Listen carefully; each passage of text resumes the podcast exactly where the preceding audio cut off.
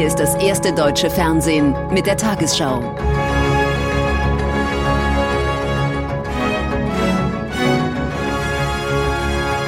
Heute im Studio Julia Niharika-Sen. Guten Abend, meine Damen und Herren. Ich begrüße Sie zur Tagesschau.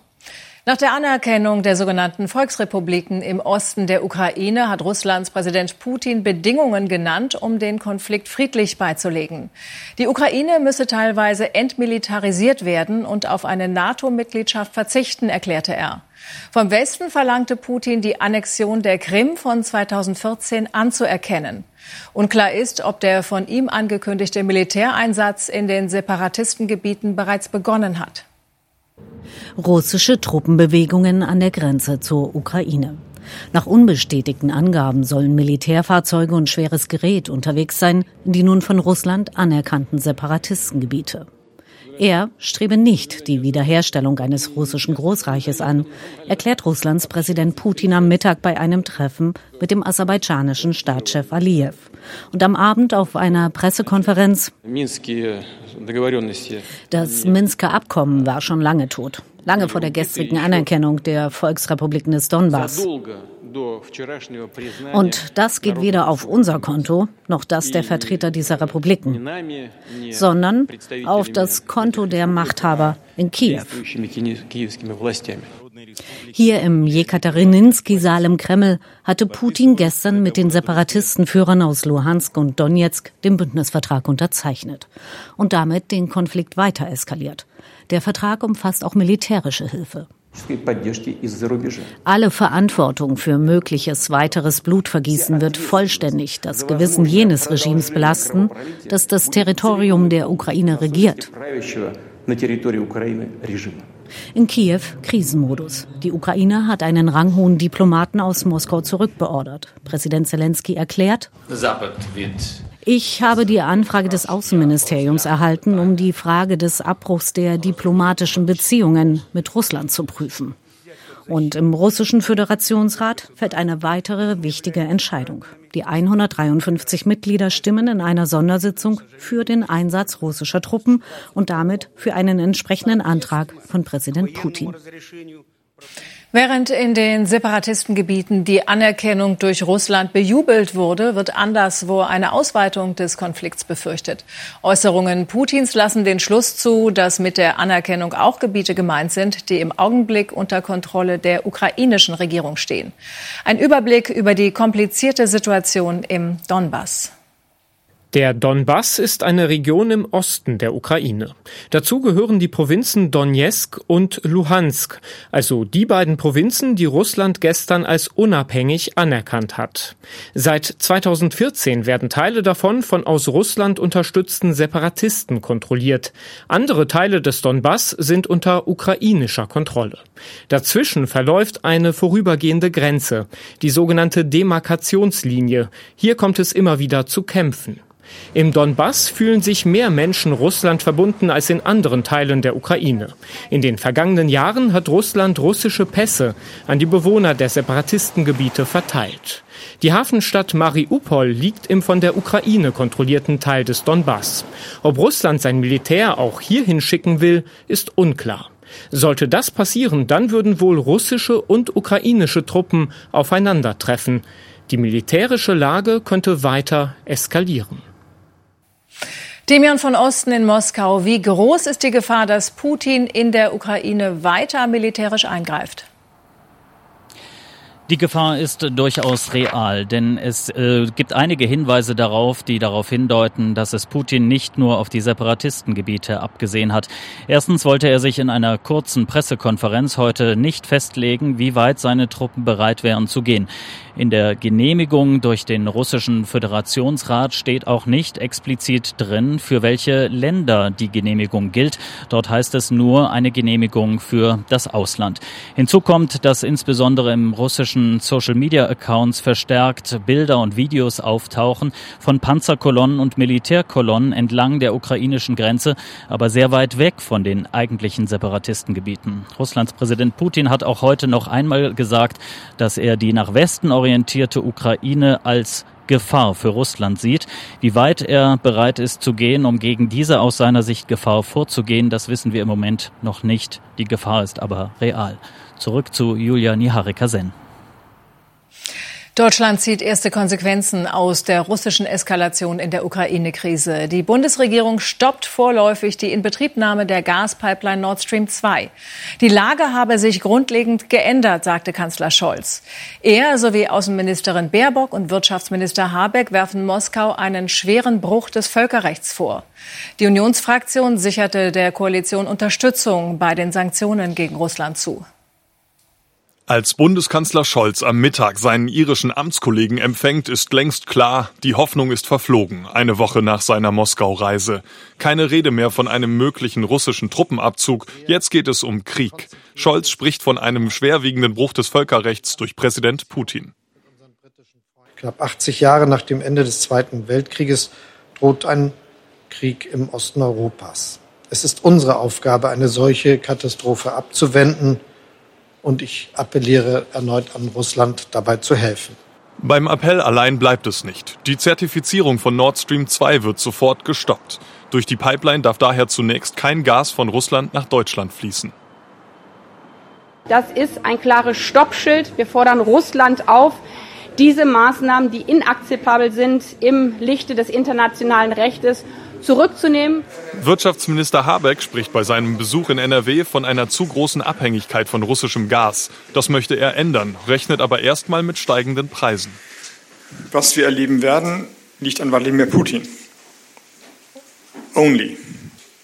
Krieg treibt die Preise, die fossilen Preise nach oben. Nord Stream 2 ist erst einmal gestoppt. International hatten sie lange auf diesen deutschen Schritt gewartet. Doch die Bundesregierung hält sich eine Hintertür offen. Denn eine aufgeschobene Zertifizierung bedeutet kein endgültiges Aus.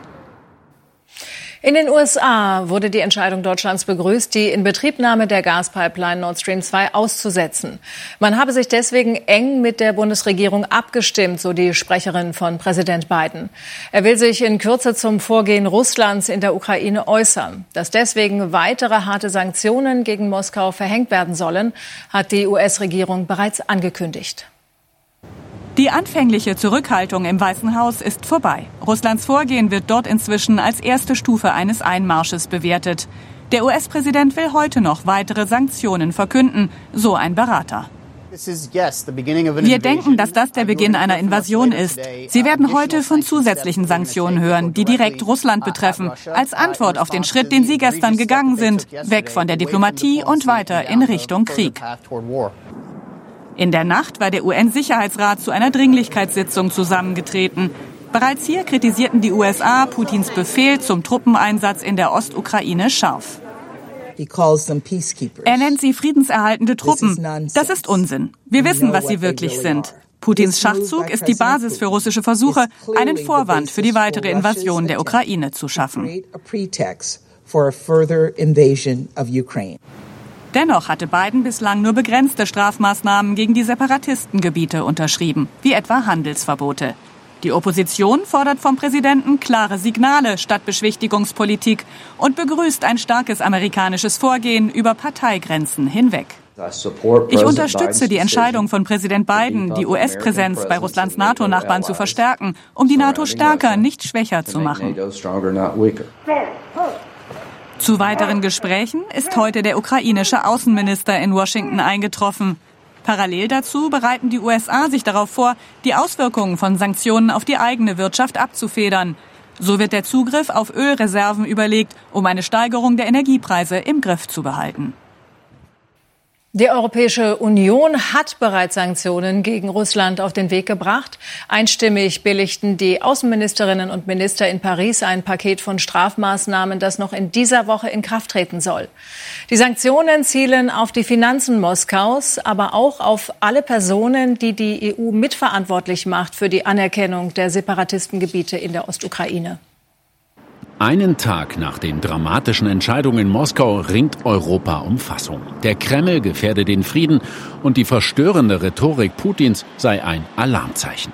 Europa steht derzeit nur einen Schritt vom Krieg entfernt.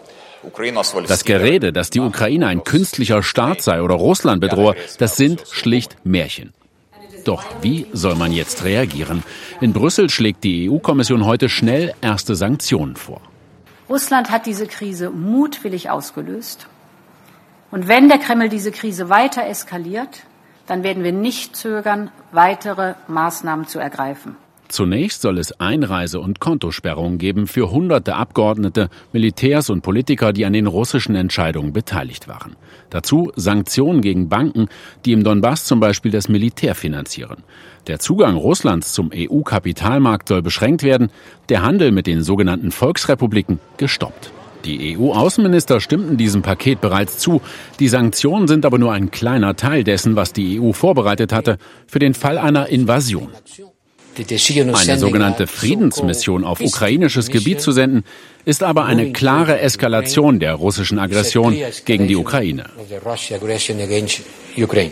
Das sieht auch die NATO so. Sie warnte am Abend, Russland plane einen groß angelegten Angriff. Die EU will sich Spielraum lassen bei den Sanktionen, falls der Konflikt weiter eskaliert. Das klingt gut überlegt, doch immer drängender stellt sich die Frage, ob sich Russland von Sanktionen überhaupt beeindrucken lässt. Aus Moskau hieß es heute jedenfalls, die EU könne sich dann schon mal einstellen auf deutlich teureres Gas. Zur Ukraine-Krise sendet das erste heute Abend einen Brennpunkt gleich nach dieser Tagesschau. Darin gibt es unter anderem ein Gespräch mit Bundeskanzler Scholz. Im Anschluss daran sehen Sie eine Sondersendung mit weiteren Hintergründen und Analysen bei Tagesschau 24. Und auf dem Laufenden halten wir Sie auch bei tagesschau.de. Bundesgesundheitsminister Lauterbach hat Eckpunkte für einen Pflegebonus in der Corona-Pandemie vorgelegt. Insgesamt soll eine Milliarde Euro zu gleichen Teilen zwischen Krankenhäusern und Pflegeeinrichtungen aufgeteilt werden, die aus einem Papier hervorgeht. Vorgesehen sind einmalige Prämien bis zu einem Höchstbetrag von je 550 Euro für Kräfte in der Altenpflege. Kritik kam unter anderem von Patientenschützern an der geplanten Höhe des Bonus und den Unterschieden zwischen Berufsgruppen. Die gesetzlichen Krankenkassen sind im vergangenen Jahren, Jahren noch tiefer ins Minus gerutscht. Nach vorläufigen Angaben lag der Fehlbetrag bei etwa 5,7 Milliarden Euro, berichten Handelsblatt und Frankfurter Allgemeine Zeitung. Rund drei Milliarden mehr als im Vorjahr. Die Kassen erklären das Defizit vor allem mit dem von der Bundesregierung beschlossenen Abschmelzen der Finanzreserven. Die Corona-Pandemie habe dagegen nur eine untergeordnete Rolle gespielt. Hunderte Touristen haben heute die ägyptische Tempelanlage von Abu Simbel besucht. Sie zählt zum Weltkulturerbe. Zweimal im Jahr kann dort in mehr als 60 Metern Tiefe das sogenannte Sonnenwunder bestaunt werden. Abu Simbel liegt im Süden Ägyptens. Die Felsenanlage wurde beim Bau des Nasser-Stausees in einmaliger Rettungsaktion abgetragen und an höherer Stelle wieder aufgebaut. In den Genuss von Sonnenstrahlen kommen diese Götterstatuen nur zweimal im Jahr. Heute am frühen Morgen ist es soweit. Die Sonne scheint Ramses II. 20 Minuten lang direkt ins Gesicht. Auch die Götter Ra und Amun erleuchten leicht, nur Ptah, der Gott der Finsternis, bleibt im Dunkeln.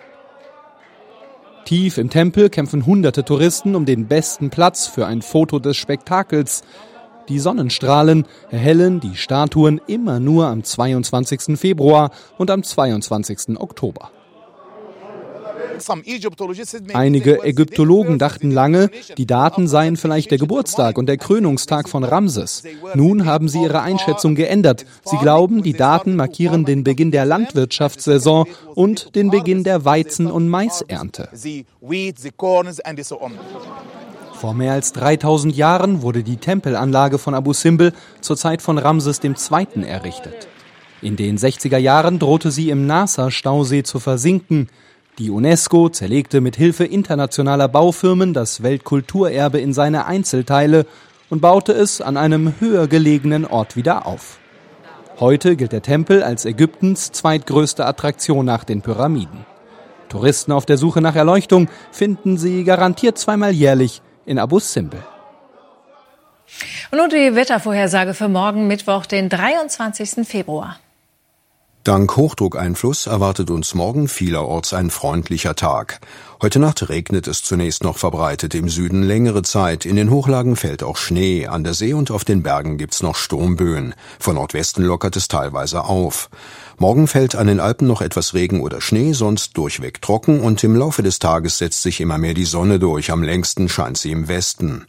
In manchen Mittelgebirgslagen heute Nacht wieder leichter Frost, sonst sechs bis ein Grad. Morgen vielerorts um zehn Grad, im Westen auch etwas darüber. An der See sowie in einigen Berglagen nur einstellige Werte. Am Donnerstag im Osten noch freundlich, aber von Nordwesten breitet sich wieder Regen aus, dazu windig. Am Freitag windiges Schauerwetter und es fällt bis in mittlere Lagen Schnee. Am Samstag wird es von Westen wieder freundlicher.